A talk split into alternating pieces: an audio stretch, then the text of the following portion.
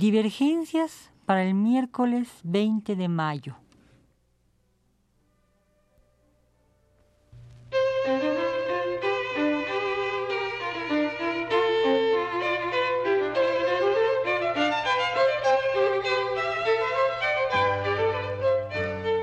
Divergencias.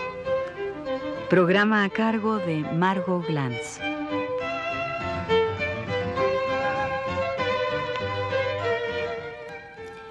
La sangre bruja.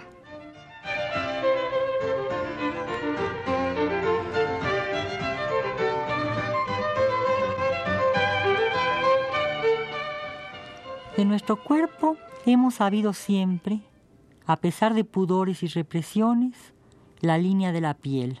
Es decir, sabemos, tocamos, conocemos nuestro cuerpo exterior. Del cuerpo interior aborrecemos los recovecos, desconocemos los meollos, ignoramos la topografía. A veces nos sorprende que el hígado se encuentre a la derecha o está a la izquierda y la sola mención de la palabra glotis produce ahogos. Quizás el único órgano interno que amemos sea el corazón, porque tradicionalmente el corazón se asocia con el amor. Pero el corazón convoca de inmediato a la sangre y la sangre es importante. ¿Cómo no ha de serlo si por ella respiramos? ¿Cómo no ha de serlo si las ramificaciones de las venas y las arterias se dibujan en la piel? Sí, la sangre a veces es azul a veces roja, a veces casi negra. La sangre vivificante para los aztecas era tabú para los europeos.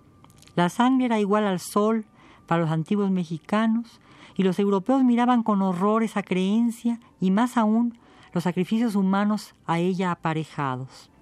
La violencia que la sangre le produce a Cortés cuando exclama hallamos en los adoratorios o mezquitas de la ciudad los cueros de los cinco caballos con sus pies y manos y herraduras cosidos, y también adobados como en todo el mundo lo pudieran hacer, y en señal de victoria. Ellos y mucha ropa y cosas de los españoles ofrecidos a sus ídolos. Y hallamos la sangre de nuestros compañeros derramada y sacrificada por todas aquellas torres y mezquitas, fue cosa de tanta lástima que nos renovó todas nuestras tribulaciones pasadas.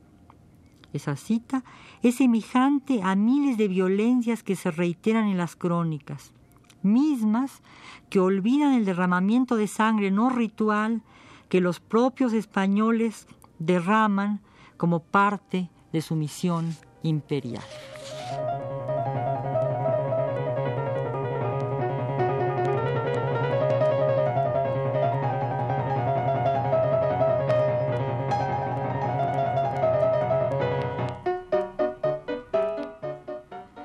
La sangre derramada se exhibe entre los aztecas.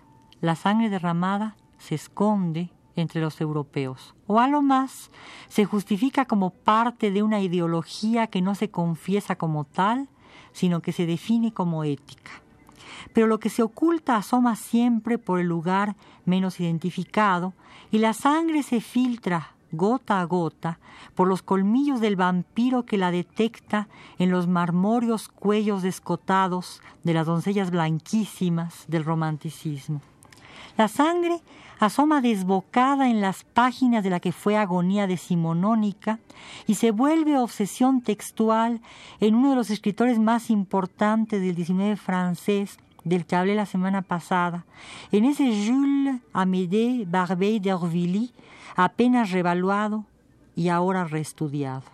Ese Barbey, amigo de Baudelaire, ese Barbey, católico subversivo, ese Barbey del cual algún día dijera Albert Beguin.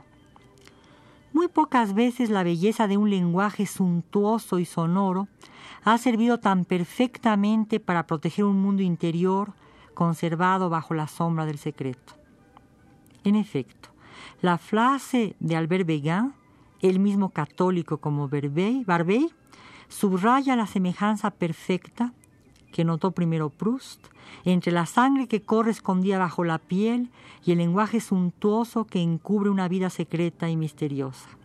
Barbey traza en la escritura una piel exterior y bajo esa escritura palpita un corazón potente lleno de sangre que se ramifica y que de repente surge y cubre con su color violento las páginas del libro que leemos. Las cubre como ha cubierto la boca del amante sacrílego en Lea. Primer cuento de Barbey, nunca publicado durante su vida, pero que anuncia el tema sanguíneo con purpúrea delectación. Lea es una muchacha enferma, lánguida, a la manera de las muchachas desangradas de Poe, y un joven que ha sido criado en la casa como si fuera un hermano, la precipita a su fin. Le da un beso y en él se concentra toda la sangre de la muchacha pálida, sangre que mancha la boca del transgresor y lo condena.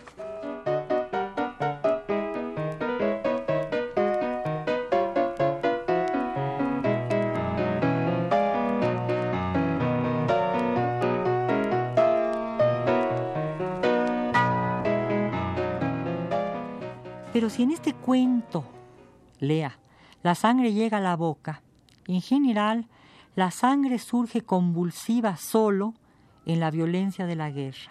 Así la vemos en el Caballero de Touche, vengando una delación con la sangre de un molinero, sangre furiosa, surgida de un corazón de toro, literalmente, igual a esa sangre que también había derramado Stendhal en las crónicas italianas, encajando una daga en el corazón de un robusto condottiero. La sangre del hombre sale justamente del corazón, pero para salir se necesita una violencia muy semejante a la que ejercían los sacerdotes prehispánicos en la piedra de los sacrificios. Un cuchillo de pedernal o de acero penetra en el pecho del que será sacrificado y un torrente luminoso surgirá de su cuerpo cegando todas las fuentes de su vida. La sangre de la mujer es escondida, secreta. Es esa realidad escondida revelada por un signo material, la rojez fisiológica de la embrujada, según palabras de Marcel Proust. Contraste singular en verdad. El sacerdote sacrílego de la embrujada lleva en el rostro las huellas sangrientas de su orgullo. Un suicidio fallido le ha desventrado el rostro y ha hecho aflorar una rojez maligna y sintomática. Una rojez que exterioriza una circulación venérea que se mantiene oculta bajo la piel, surgida hacia afuera por una herida cicatrizada como flor de sangre.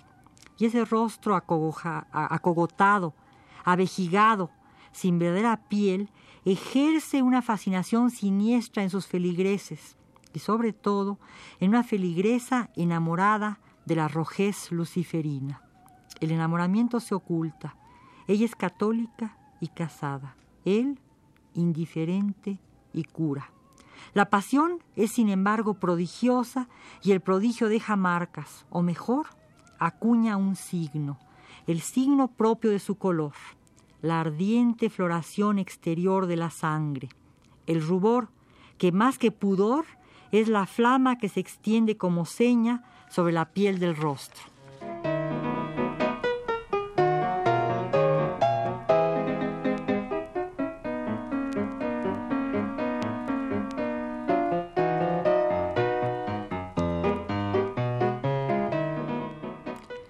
De la embrujada opina su propio autor en una carta dirigida en 1851 a un amigo.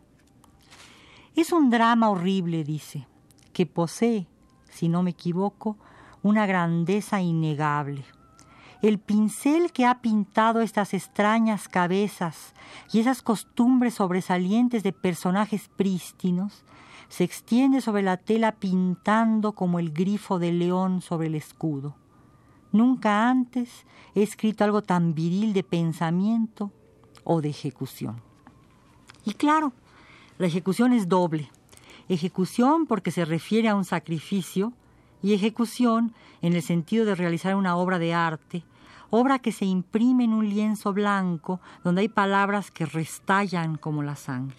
Y así, el pincel apenas pluma, se convierte en objeto óptico que hace surgir los colores y que empurpura con la imagen reiterada y obsesiva de toda una obra la presencia escondida y limitada de la sangre. En Barbey la piel existe, pero siempre en terrible cercanía con el desollamiento. Es semejante a ese cuadro de David, el pintor flamenco del siglo XV, que exhibe con maestría y delicadeza la horrible materialidad del juez prevaricador condenado al desollamiento. En su anatomía se marcan, una a una, las huellas del martirio, pero también la escueta geografía de las venas y las arterias, deslizándose bajo una capa de grasa y piel que ya no existe. El dolor sube al rostro aún íntegro, aún cubierto de su máscara.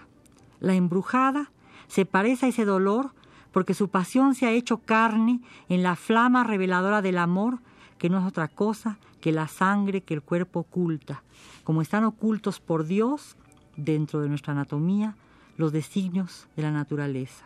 Hay que releer a Barbey para reconocer y para beber la sangre.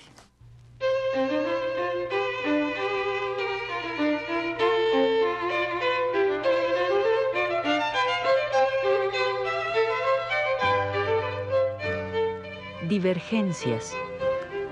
Programa a cargo de Margot Glantz.